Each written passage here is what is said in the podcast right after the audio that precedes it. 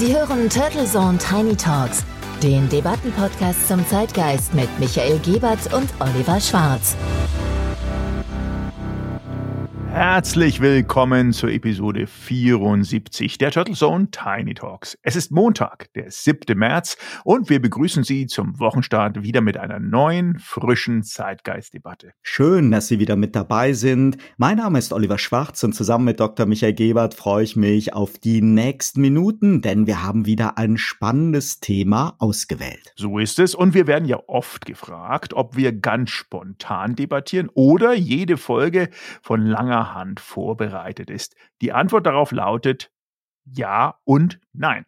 In vielen Episoden der letzten zwei Jahre haben sich Debattenthemen spontan ergeben. Wir haben aber natürlich auch einen Redaktionsplan und unser Anspruch ist, nicht als Dampfplauderer oblatendünnes Halbwissen in den Ring zu werfen. Das hoffen wir zumindest und wir bewegen uns daher spontan und situativ in einem Themenpool, zu dem wir kontinuierlich selber in die Debatte eintauchen, recherchieren und fundiertes Wissen haben oder wir bereiten Debattenthemen mit einem entsprechenden Stoffsammlungskontext und der nötigen Sorgfalt auch vor.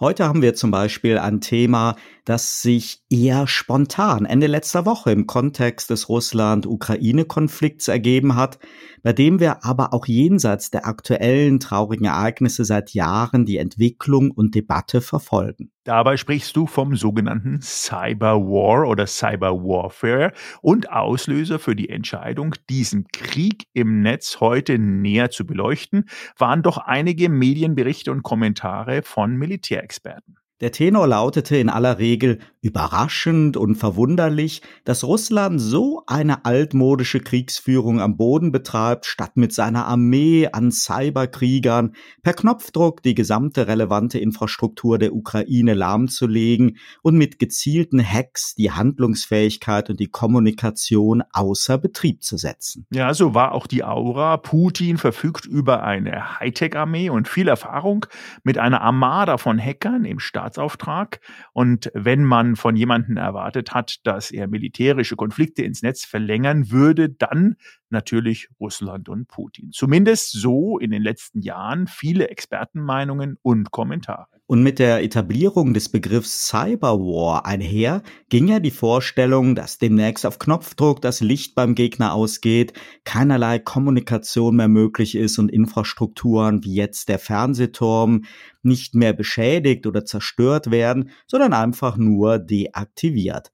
Andere wiederum warnen dass Cyberkrieger sogar ganze Atomkraftwerke zur Explosion bringen können. Soweit zumindest die Ausgangslage und natürlich gab und gibt es ja permanent Attacken übers Netz. Das wissen wir, das wissen unsere Zuhörer und Zuhörer, die auch in den Firmen natürlich aktiv sind.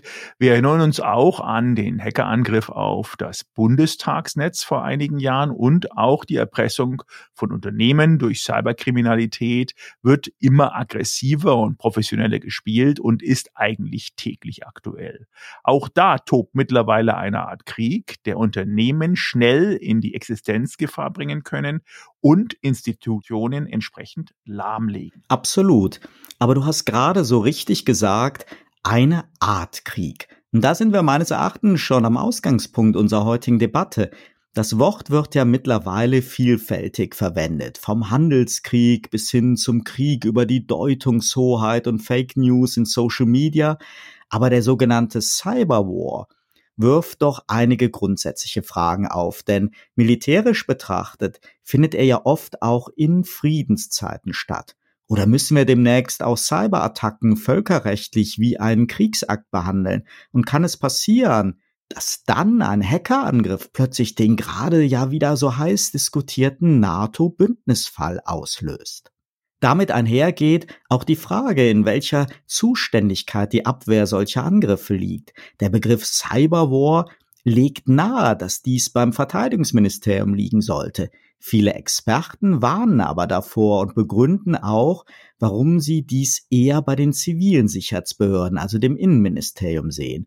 Und all das hat dann natürlich auch viele weitere Auswirkungen bis hin zu Rechtsfolgen im Schadensfall und zu Versicherungsthemen. Spannend, danke für die Ausführungen. Und in der Tat wüsste ich jetzt aktuell auch nicht, ob ich bei uns hier in Deutschland auch nur eines der beiden Ministerien und ihre Einrichtungen und Behörden dafür gut vorbereitet sehen würde. Ich zumindest habe in Erinnerung, dass ähm, Cyberwar zwar immer wieder thematisiert wurde und dann Budgets genehmigt und auch wieder gestrichen und verbunden und gestritten wurde. Also es ist irgendwie ein bisschen ein größeres Dickicht. Und ich bin natürlich bei dir, die gelernte Definition von Wörtern wie Kriegserklärung und Krieg lässt sich nicht einfach auf Cyberattacken übertragen. Und wir sollten uns auch von den Klischees eines modernen, unblutigen Krieges befreien. Da triffst du des Pudels Kern. Ein Krieg, auch ein Cyberkrieg, ist kein Computerspiel, bei dem es auf Geschicklichkeit ankommt. Waffen, auch Cyberwaffen, sind und bleiben tödlich oder verursachen entsprechende Folgen. Es gibt einfach keinen sauberen oder humaneren Krieg und Waffen, auch Cyberwaffen, lösen einfach keine Konflikte und sorgen nicht für Frieden. Das sei auch mal aktuell unseren vielen Sofa-Militärstrategen in Aufrüstungslaune in Erinnerung gebracht. Und dennoch kann man natürlich nicht die Augen vor der Realität und realen Bedrohungen verschließen. Alleine schon die potenzielle Verletzbarkeit kritischer Infrastrukturen, auch die möglichen Folgen von Cyberattacken und Erpressungen seitens Krimineller oder Staaten oder Krimineller im Auftrag von Staaten erfordert Anstrengung, Bewusstsein Achtsamkeit, Schutzmaßnahmen, Monitoring und Know-how. Aber nicht nur in Kriegszeiten, sondern permanent.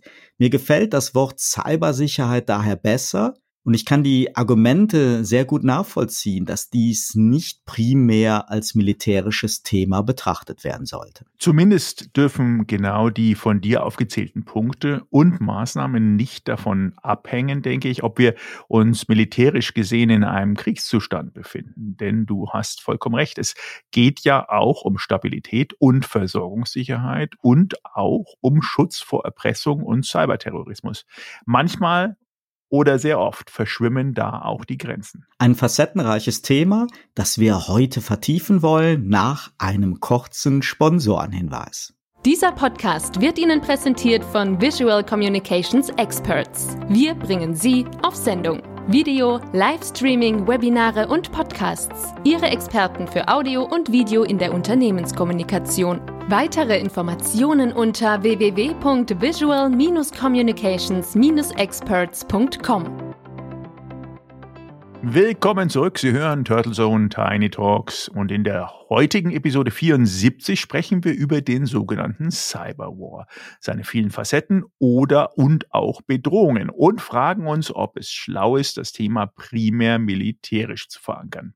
Oliver, magst du uns mal kurz den Stand zu einer Expertendebatte geben und dort abholen? Sehr, sehr gerne. Lass mich zu Beginn noch einmal die vielen Dimensionen des Themas aufzeigen. Eine der Debattenachsen haben wir schon angesprochen, ob der Begriff Krieg das Thema irrtümlich als Aufgabe des Militärs verortet oder es nicht doch eher um innere Sicherheit und Stabilität geht und das Thema dem Innenministerium und den zivilen Sicherheitsbehörden zuzuordnen ist. Die zweite Debattenachse dreht sich um die Frage, ob die zunehmenden Cyberattacken oder auch Erpressungen von Firmen wirklich im Staatsauftrag von Nordkorea, Russland oder China erfolgen oder ob es immer mehr Kriminelle sind, die bewusst auch diesen Anschein erwecken wollen. Die dritte Achse ist die Frage, ob ein Cyberangriff für Länder wie Deutschland nicht schon heute die viel größere Gefahr darstellt als militärische Bedrohung, da relevante Infrastruktur nach wie vor sehr, sehr schlecht abgesichert ist. Und die vierte Achse ist der wachsende Fable für virtuelle oder netz- und ferngesteuerte Konflikt- und Kriegsstrategien. Dazu gehören sicherlich auch Drohnen, die sogar potenziell im Autopilotenmodus zerstören oder töten können. Und sicherlich gibt es da noch einige Aspekte mehr. Mittlerweile haben sehr viele Länder Cybersicherheitsteams zur Abwehrung und Cyberexperten und Streitkräfte für Angriffe. Im militärischen Sinne waren die USA Pioniere und der Kosovo-Krieg der erste große Schauplatz. Man manipulierte und störte auf breiter Front serbische Systeme, blockierte das jugoslawische Telefonnetz, hackte sich in Bankkonten ein und nutzte sogar Mikrowellenstrahlung. Außerdem spielten satellitengesteuerte Manöver eine immer wichtigere Rolle. Und umgekehrt wurden natürlich auch NATO-Server Opfer von Angriffen. Das war Ende der 90er Jahre. Pläne und Strategien für eine cyberbasierte Kriegsführung gibt es aber schon viel, viel länger. Heute haben sowohl die USA als auch Russland jeweils viele tausend dedizierte Cyberwar-Spezialisten im Militär und natürlich noch viele weitere spezialisierte Mitarbeiter in anderen Sicherheitsbehörden. Bill Clinton hatte auf US-Seite bereits erste Strukturen geschaffen, George W. Bush hat diese dann massiv intensiviert und parallel haben natürlich auch Russland und China cybertechnisch aufgerüstet. Und auch in Deutschland wurde in den letzten Jahren, du hast es schon erwähnt, investiert Während parallel immer mehr Kriminelle das Netz für Raubzüge und Straftaten nutzten, dingen sich auch spezialisierte private Firmen den Regierungen in Sachen Cyberverteidigung und Cyberattacken an. Und es ist sicherlich interessant, sich mal die Definition anzuschauen. Die Definition des US-Militärs gelten entsprechend nämlich sicherlich auch für alle anderen Regierungen und ihre Strategen. Es geht um Manipulation, um militärische Täuschung mit gefälschten Bildern und Informationen, was ja dann auch wieder sehr brandgefährlich sein kann und auch Kriege auslösen kann, um die Absicherung von Kommunikationsnetzen und Daten und umgekehrt um die Identifizierung von entsprechenden Zielen, um das Hacken von Netzen zur Sammlung von Informationen sowie die Attacken zur Störung und Blockade von Kommunikations- und Informationsinfrastruktur und natürlich auch der Angriff auf kritische Infrastruktur wie Stromversorgung oder das Bankensystem. All das passiert seit Jahren tagtäglich, auch jetzt im Ukraine-Konflikt, aber halt nicht im Sinne eines Hollywood-Films mit einem totalen Blackout von Systemen. Und dazwischen tummeln sich dann noch die erwähnten Privatfirmen als sogenannte Cyber-Söldner. Hacker-Teams mit ganz vielfältigen Motivlagen und eben auch Kriminelle, die sich auch gerne als staatliche Cyberkrieger tarnen. International und auch in Deutschland erkennen Staaten auch die Verpflichtung zum Schutz von Institutionen, Firmen und Personen. Und es gibt gerade auch aus Deutschland Initiativen, dass Cyberoperationen nicht im völkerrechtsfreien Raum passieren dürfen, denn die Gefahr besteht natürlich. Hierzulande gibt es mittlerweile das kaum bekannte nationale Cyberabwehrzentrum und sogar einen nationalen Cybersicherheitsrat. Und die Bundeswehr hat sogar einen Cyber Innovation Hub gegründet. Ja, erstmal vielen, vielen Dank, Oliver, für die doch sehr umfängliche Einführung. Ich glaube, den einen oder anderen da draußen von unseren Hörern und Hörern ist die Komplexität noch gar nicht so bewusst gewesen und unterstützt natürlich uns beide, die wir gerne eben nicht schwarz und weiß nur sehen, sondern dahinter auch immer wieder die Komplexität zumindest versuchen, ein bisschen aufzudröseln. Blackout war eines der Stichworte in deiner äh, Spitzenanalyse und gerade der Roman Blackout von dem österreichischen Autor Mark Ellsberg. Den hat vielleicht der ein oder andere auch gelesen, ist jetzt genau zehn Jahre alt und seitdem hat sich das Thema nicht nur ja, bewährt und ist ausgebaut worden, sondern die Lage wurde immer dramatischer. Und wie du auch erwähnt hattest, ist es rechtlich mittlerweile auch fundiert. Umso mehr ist die aktuelle Situation, als im letzten Wochen am 26. Februar der Minister für digitale Transformation in der Ukraine eine IT-Armee der Ukraine ins Leben gerufen hat. Und das ist eine beispiellose Einladung und zumindest wirklich einzigartig an die Hacker der Welt gewesen für sein Land, die Offensive gegen Russland zu gehen. Und diese IT-Armee ist die am stärksten sichtbare Kraft in der mittlerweile schon fast byzantinisch geführten Cyberkonflikterklärung, die durch eine chaotische Mischung aus Akteuren unmöglich zu verifizierende Sabotagebehauptungen und eine geringe Anzahl von sichtbaren Hacks gekennzeichnet hat. Tatsächlich blieb Hacking in dieser Kriegswochen, die wir jetzt sehen, meist am Rand. Stattdessen haben die ukrainischen IT-Armeen und alle anderen Gruppen, die jetzt ihre Absicht erklären, solche Cyberangriffe zu starten, alle in einem Art aufgewühlten Propagandakrieg hineingespült, der nicht nur die Ukraine und Russland, sondern in dem Zusammenhang jetzt auch die ganze Welt betrifft. Und die Strategie der Ukraine, eine internationale Hackerbrigade zu suchen, ist für ein belagertes Land zwar sinnvoll, sagen die Experten, aber möchte gern Teilnehmer werden zu einem Telegram-Kanal geleitet, wo die Ziele klar in einer Reihe von Nachrichten dargestellt werden, wie zum Beispiel Hacker und Denial of Service Angriffe sind dabei neben den Manifesten aufgelistet und das sollte ja eigentlich nicht in einem strukturierten Ansatz so zu finden sein, denn die Liste der Ziele umfasst Regierungen und Finanzinstitute, was bedeutet, dass Russlands kritische Infrastruktur im Fadenkreuz steht. Und bislang haben sich erstaunliche 270.000 Menschen auf diesem Kanal abonniert. Und zwar gibt es, wie du erwähnt hast, zahlreiche Ransomware-Banden und die haben auch die Absicht erklärt, in diesem Konflikt sich mit hineinzuklinken. Also es ist wirklich ein wahnsinniger Haufen, der sich da im Moment gerade formiert, der auch meines Erachtens nicht in irgendeiner Art und Weise managebar erscheint. Denn diese aktivistischen Kollektive, wie auch Anonymous, haben zwar lautstark über ihre eigene Beteiligung gesprochen, aber in dem Moment jetzt noch keine russischen Regierungsdatenbanken in irgendeiner Art und Weise verletzt, weil natürlich dort auch das, der Gegenpol ziemlich stark ist. Und es ist ein Lauffeuer aktuell entbrannt, was so ein bisschen jenseits der Mainstream-Medien zumindest stattfindet, wo sich neben offiziellen Quellen viel Betrüger, Lügner und Gauner gerade jetzt auch bereichern wollen und zum Chaos dieses Krieges, dieses Cyberkrieges auch beitragen wollen.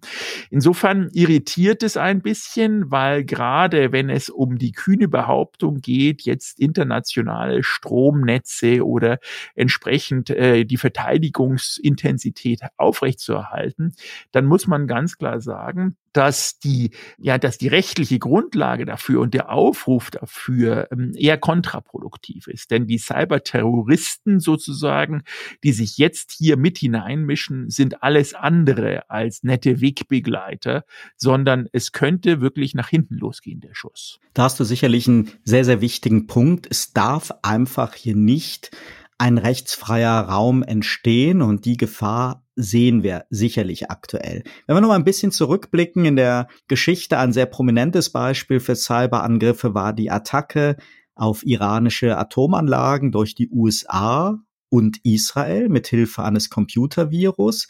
Und Sabotage und Lahmlegen von Infrastruktur ist neben der Spionage oder der Manipulation und Verbreitung von Falschinformationen die derzeit gängigste Form von Cyberwar. Jeden Tag, egal ob offiziell Frieden oder Krieg herrscht. Und daran beteiligen sich alle Seiten, nicht nur die Supermächte. Auch vergleichsweise kleine oder exotische Länder wie Nordkorea sind diesbezüglich sehr rege. In Kriegssituationen sprechen Militärexperten von einer sogenannten hybriden Kriegsführung und sehen denjenigen im Vorteil, der traditionelle Kampfhandlungen mit digitalen Angriffen flankiert.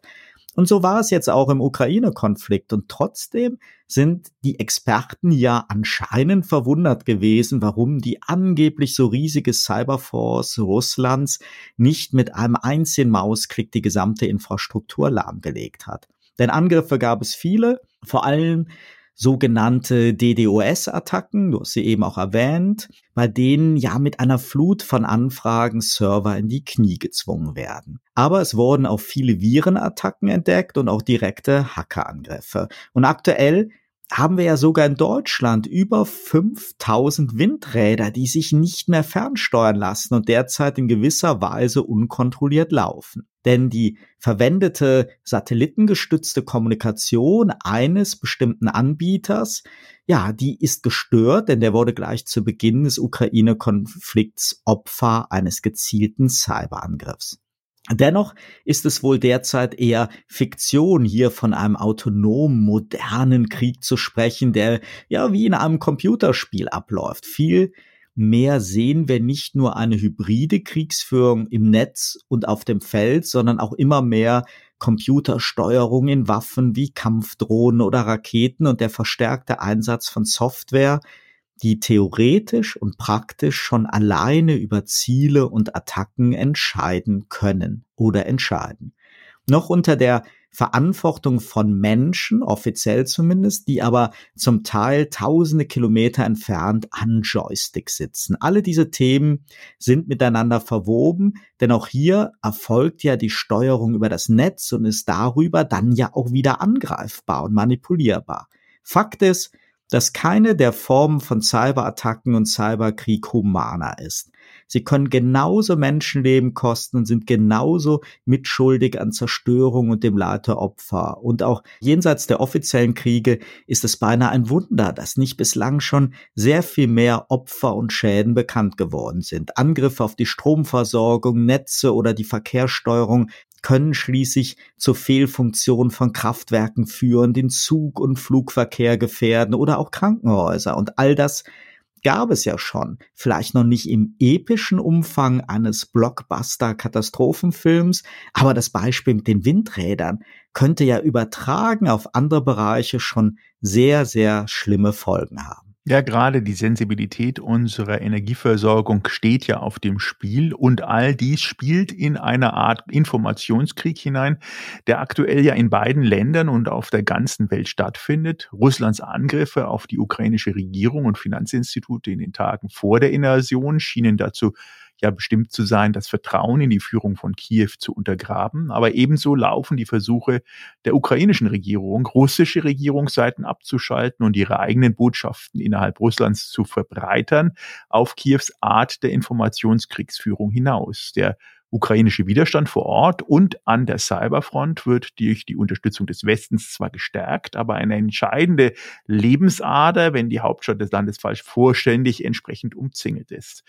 Cyber ist ein Werkzeug, sagt ein Militärexperte, das in Kriegsführung und der Spionage immer schon eingesetzt wurde in der modernen Zeit. Ich denke mal, und da spreche ich hoffentlich in unser beider Namen, Cyberkriege sind inhuman und zwar weltweit, genauso wie normale Kriege und Cyberkriege sind der Anfang, aber auch das Ende eines Krieges, der an Inhumanität nicht zu überbieten ist. Aber man sollte in gerade diesem etwas chaotischen Umfeld gerade scheinbare Fehler in größere Cyberoperationen definitiv wahrnehmen und sehr, sehr aufmerksam in der Zukunft verfolgen. Und da sind wir wieder bei der Ausgangsfrage, ob nicht die tagtäglichen Versuche der Destabilisierung und auch die Angriffe aus der kriminellen Szene so bedrohlich geworden sind, dass dringend nachgedacht werden sollte, ob nicht es doch besser zivile Sicherheitsbehörden, also die Polizei oder Nachrichtendienste, besser zur Abwehr geeignet sind als Militärinstitutionen.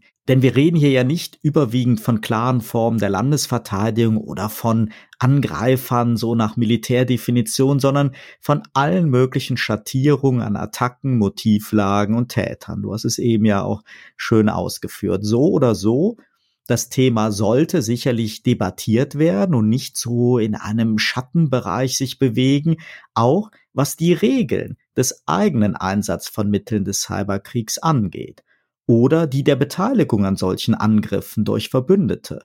Und das Bewusstsein für die Angreifbarkeit von Infrastruktur, Institutionen und Unternehmen sollte sicherlich auch massiv geschärft werden, denn es braucht eben nicht den Krieg für massive Schäden da sind viele noch überhaupt nicht gut aufgestellt und der Begriff Cyberwar lenkt wirklich ab.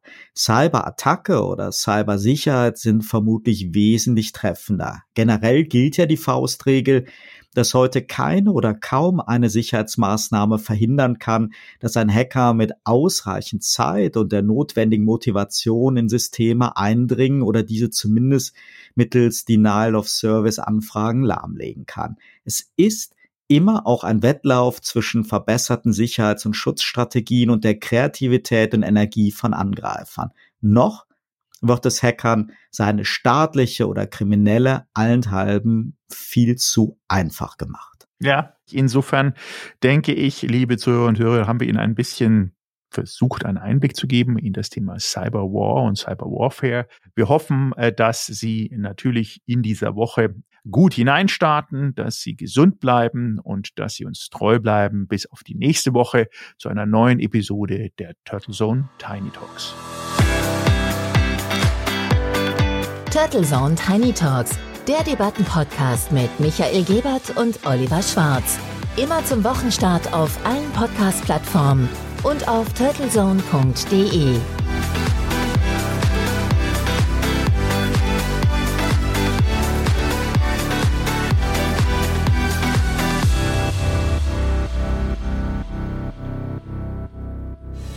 Für Werbung in diesem Podcast oder eine Sponsoring-Partnerschaft wenden Sie sich bitte an Turtle Media unter 0721 977 907 15.